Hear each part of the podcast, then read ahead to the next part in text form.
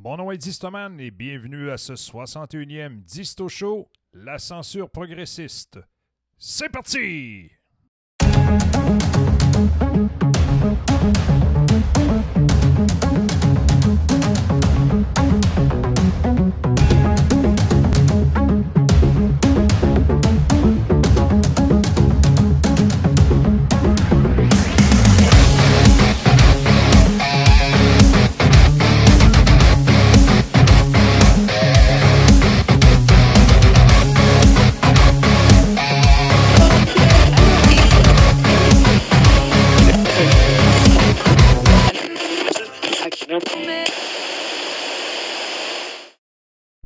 La nouvelle est tombée brutalement. Twitter supprime purement et simplement le compte du 45e président des États-Unis, Donald Trump. Ça donne un coup de massue sur ce réseau social-là. Celui-ci servait de tribune par laquelle il annonçait les grandes orientations de sa politique intérieure et diplomatique, et avec laquelle aussi il faisait part de son avis sur de multiples sujets, petits et grands, d'une manière souvent controversée, il faisait par exprès, chacun le sait, mais qui était devenu un instrument essentiel de sa présidence.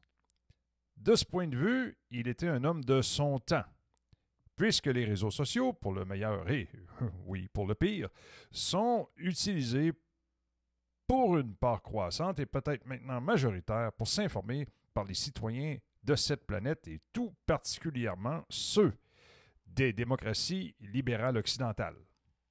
Ces outils sont devenus aussi un élément fondamental du fonctionnement de nos démocraties, que cela plaise ou non. Il est intéressant de constater que les réseaux sociaux ont émergé à la même période de l'histoire où une idéologie très puissante, même militarisée, l'idéologie de gauche progressiste cherche à s'imposer de manière hégémonique partout en Occident après avoir pris racine et s'être développé sur les campus universitaires américains. C'est une idéologie de la déconstruction sociale, de tout ce qui fait notre civilisation et tout ce qui l'a fait, au nom des droits individuels étendus chaque jour dans de nouveaux champs qui criminalisent le passé pour imposer ces nouvelles normes communistes.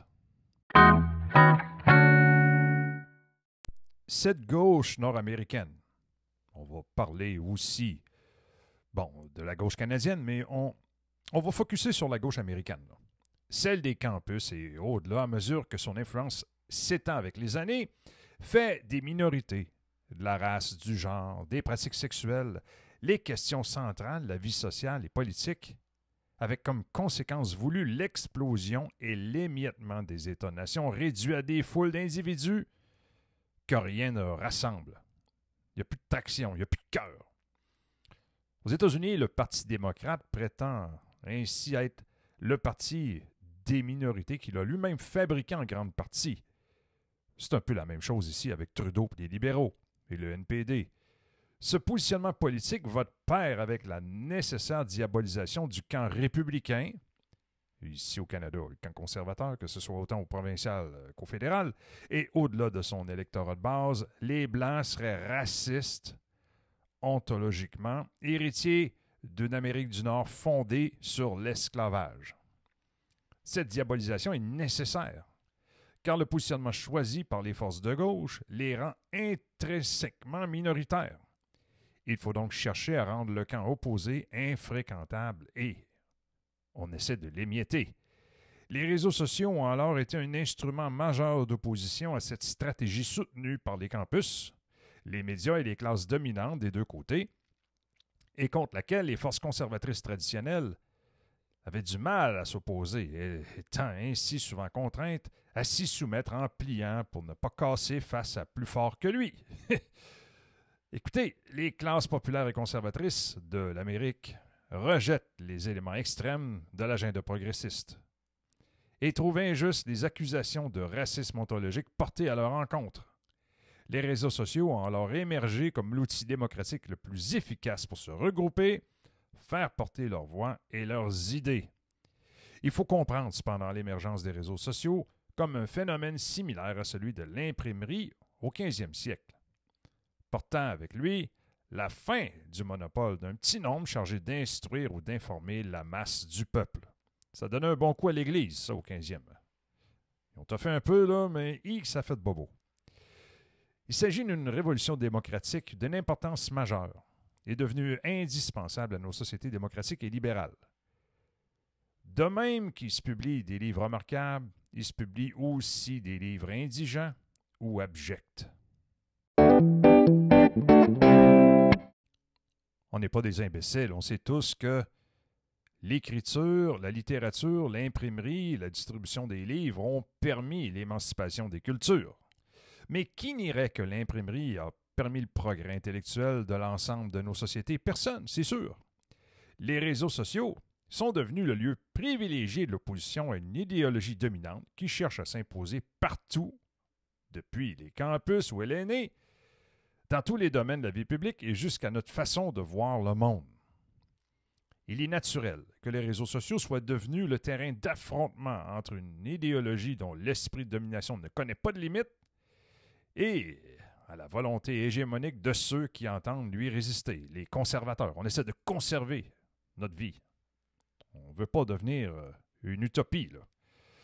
Trump, plus que n'importe quel autre politicien américain, a saisi les enjeux de cette lutte idéologique et les moyens qu'offraient les réseaux sociaux à cet effet, mais Trump ne doit pas être l'arbre qui cache la forêt. Les réseaux sociaux ont permis à des millions de personnes d'échanger des idées et à très nombreux intellectuels de faire connaître les leurs plus largement, d'échanger, d'être soutenus par un grand nombre de lecteurs, leur apportant aussi euh, des idées ou les aidant à mieux formuler les leurs. Ils ont permis à des personnalités non conformistes d'émerger, et alors qu'elles seraient vraisemblablement restées dans l'ombre, et l'anonymat sans eux. Or, le non-conformisme est essentiel pour le progrès intellectuel de toute société. Les progrès intellectuels sont toujours venus de ceux qui rejetaient le conformisme dominant.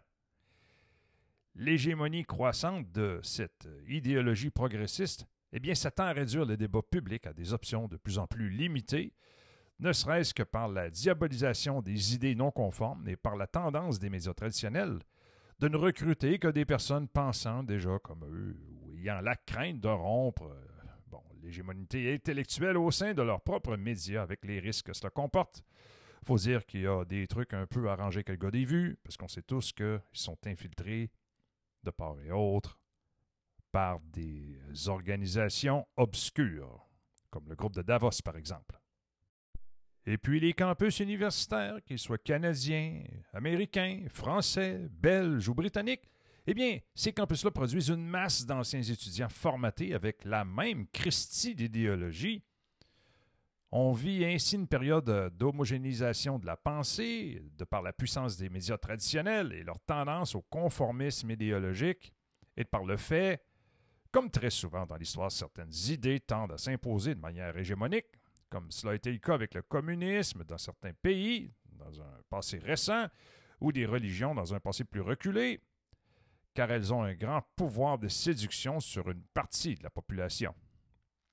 L'autre facteur de restriction du champ de la pensée, la globalisation, et toutes les règles imposées par nécessité ou par idéologie par des instances internationales qui restreignent d'autant le champ de la pensée permis à l'échelle nationale, qui est pourtant celle du débat démocratique, qui est tant nécessaire.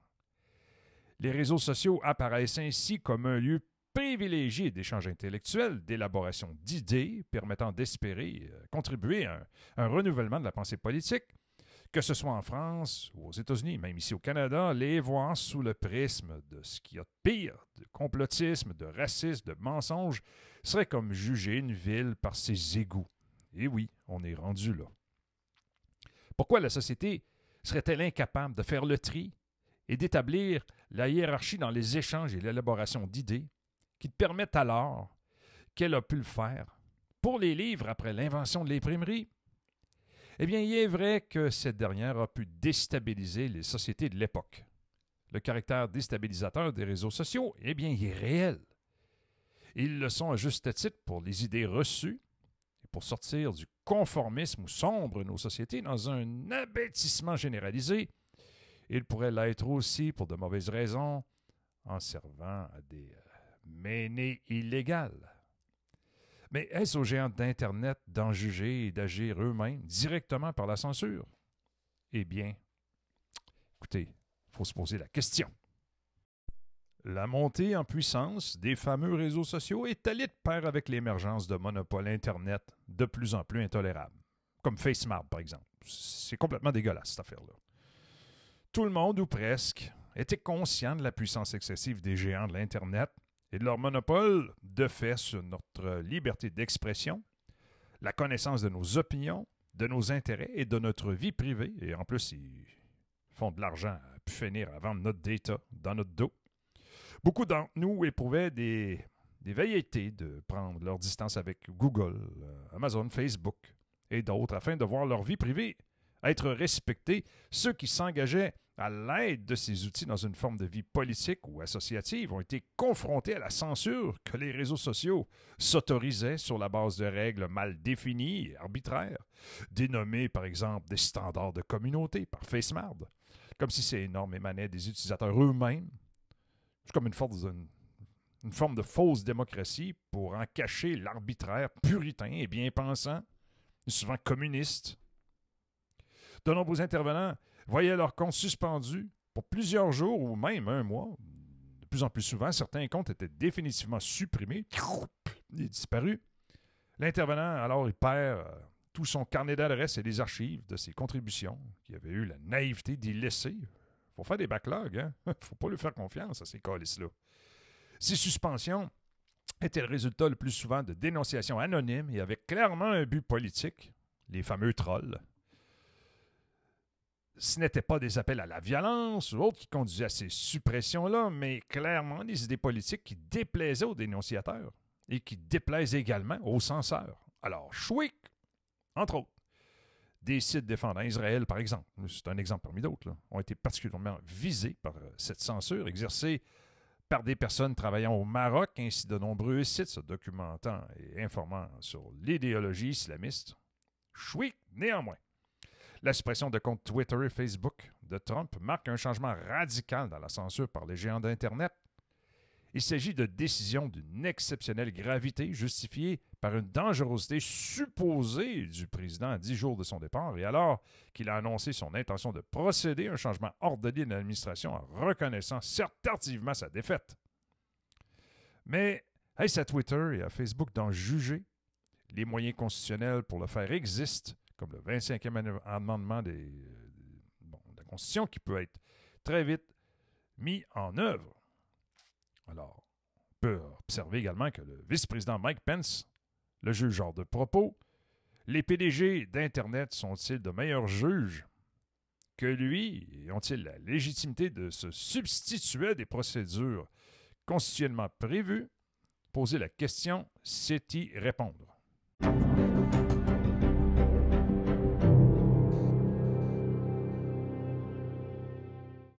La décision des GAFA, hein, les fameux dieux bien pensants du web,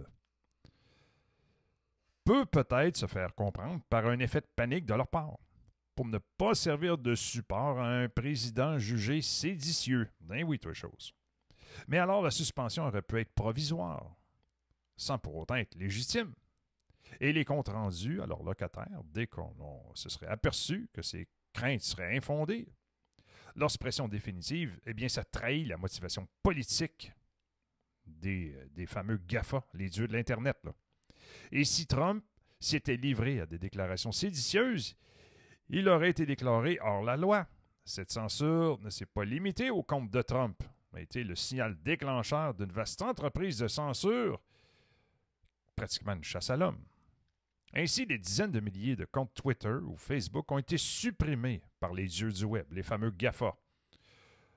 Forbes annonce qu'il boycottera toute entreprise embauchant des anciens de l'administration Trump, comme s'il s'agissait de vulgaires gangsters. Amazon et Apple ont supprimé les serveurs du concurrent parlé de Twitter de Facebook. Ça, c'est une attaque en règle. On est bien au-delà des tweets de Trump. Ainsi, cette censure des GAFA ne doit pas se comprendre uniquement de manière limitée. Elle fait partie d'un puissant mouvement idéologique conquérant de la pensée progressiste militarisée à laquelle ils sont affiliés, dont ils sont les ardents promoteurs, et qui vient de passer à la vitesse supérieure dans son intolérance et la mise à l'index des opposants. Les universités, les médias, les démocrates, les GAFA s'arrogent progressivement le monopole de la pensée politique acceptable. Et c'est ce à quoi on assiste suite à l'envahissement condamnable du capital. Euh, bon, du Capitole, excusez-moi. C'est capital américain. Capital, capital, Il faut dire que c'est réconfortant de voir qu'en Europe, certaines voix se sont élevées pour dénoncer la censure des comptes de Trump, comme Merkel ou Bruno Le Maire, par exemple mais les qualifier de problématiques est un peu faible alors qu'ils sont inacceptables.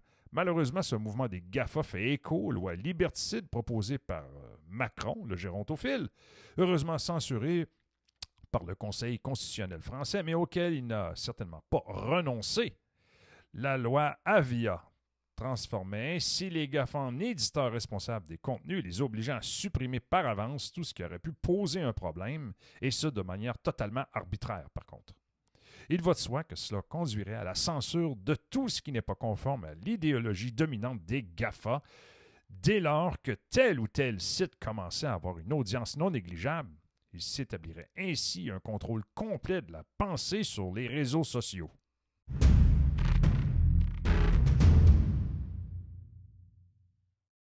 Là, ça prend des solutions parce que la situation actuelle, c'est le chaos, ça ne fonctionne pas. Extrapolons ensemble. Une petite solution là, euh, qui est sortie de ma tête face à ce grave problème posé par le monopole des, réseaux sociaux et le désir des gouvernements, exemple, ici, le gouvernement Trudeau avec ses 11, de transformer les réseaux sociaux en outil de contrôle politique, eh bien, ce serait de casser les monopoles de les obliger à être interopérables avec les réseaux concurrents pour éviter justement le sort de parler de Trump, comme j'ai dit auparavant dans le, podcast. Puis de laisser à la justice seule la décision de faire supprimer tel ou tel texte, supprimer tel ou tel compte, ou de le suspendre pour une période donnée. Mais ce, en fonction de la loi et uniquement de la loi. L'anonymat maintenant, ça c'est c'est sensible. Je sais que c'est sensible. Mais quand il arrive un truc vraiment impardonnable, des menaces contre un groupe spécifique ou euh, quand un individu devient dangereux pour lui-même et pour les autres, est-ce qu'on est-ce qu'on envisagerait que l'identité de chaque intervenant devrait être donnée à la justice? Tu sais, l'intervenant dangereux, je parle. La loi, je pense pas qu'elle devrait permettre la censure. Hein. non. Est-ce qu'elle pourrait permettre la censure? Sur les mêmes bases où elle condamne la presse traditionnelle, à savoir les insultes, la diffamation, les appels au meurtre ou à la violence? Il faut se poser ces questions-là. C'est important. Parce que la situation actuelle, c'est qu'il y a de la censure qui est opérée par les GAFA, les grands dieux d'Internet, que ce soit Facebook ou whatever. Et ça, c'est eux autres sont juges et jurys. Ça marche pas, ça. Il faudrait que ça aille en cours. Mais eux disent Ah, tu es chez nous, tu payes pas, donc tu es un utilisateur, tu profites de ma technologie, tu l'utilises, eh bien, boum, c'est moi le boss. Moi, je suis pas sûr que c'est acceptable comme situation. Il faut qu'il y ait un changement qui s'opère rapidement. Il y a urgence. Il en va de la démocratie et du pluralisme politique en Occident. Parce que s'il n'y a rien qui se passe, on est capote. Vraiment capote. On va entrer dans une ère noire. Merci d'avoir été à l'écoute de ce 61e Disto Show qui est plus court. C'est une formule qui est plus courte, plus conviviale. Ça vous prend moins de temps à écouter ça. Vous aimez ce qu'on fait? Vous pouvez le partager sur les réseaux sociaux avant que les GAFA nous fassent disparaître. Vous pouvez en parler à des, amis, à des voisins, de vive voix, leur partager ça en prenant une petite bière dans boîte de pick-up, peu importe.